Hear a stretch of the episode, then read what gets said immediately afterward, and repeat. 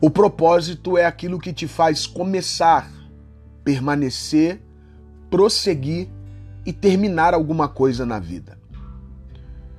Toda pessoa com propósito é alguém focado e determinado.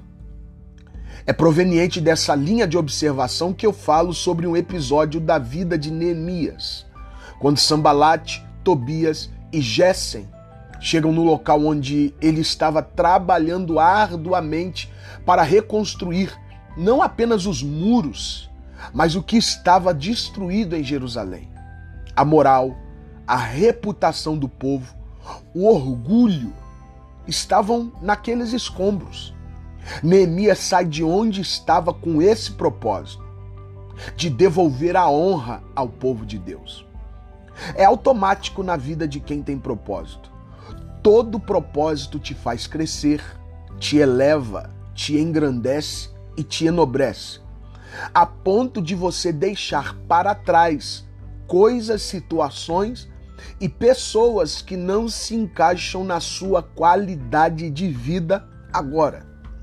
Sambalate, Tobias e Gessen eram pessoas que foram no local para ver o que Neemias estava fazendo dizendo que ele não tinha autorização para fazer aquele trabalho, mas principalmente foram usados para minar o ânimo, a esperança e a visão do futuro que ele tinha.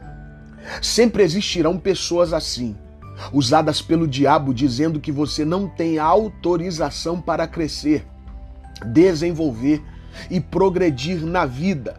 E isso é algo normal, pois as pessoas até querem te ver bem, mas nunca melhores do que ela.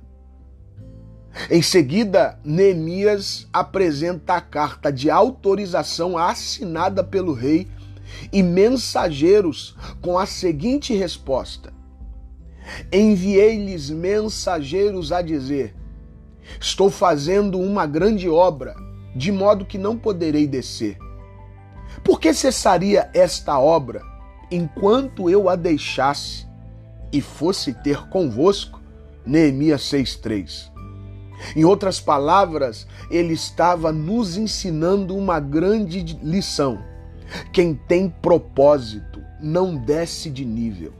Isso mesmo, não desça no mesmo nível daqueles que estão contra você, pois diz um velho ditado que palhaço sem plateia não faz show.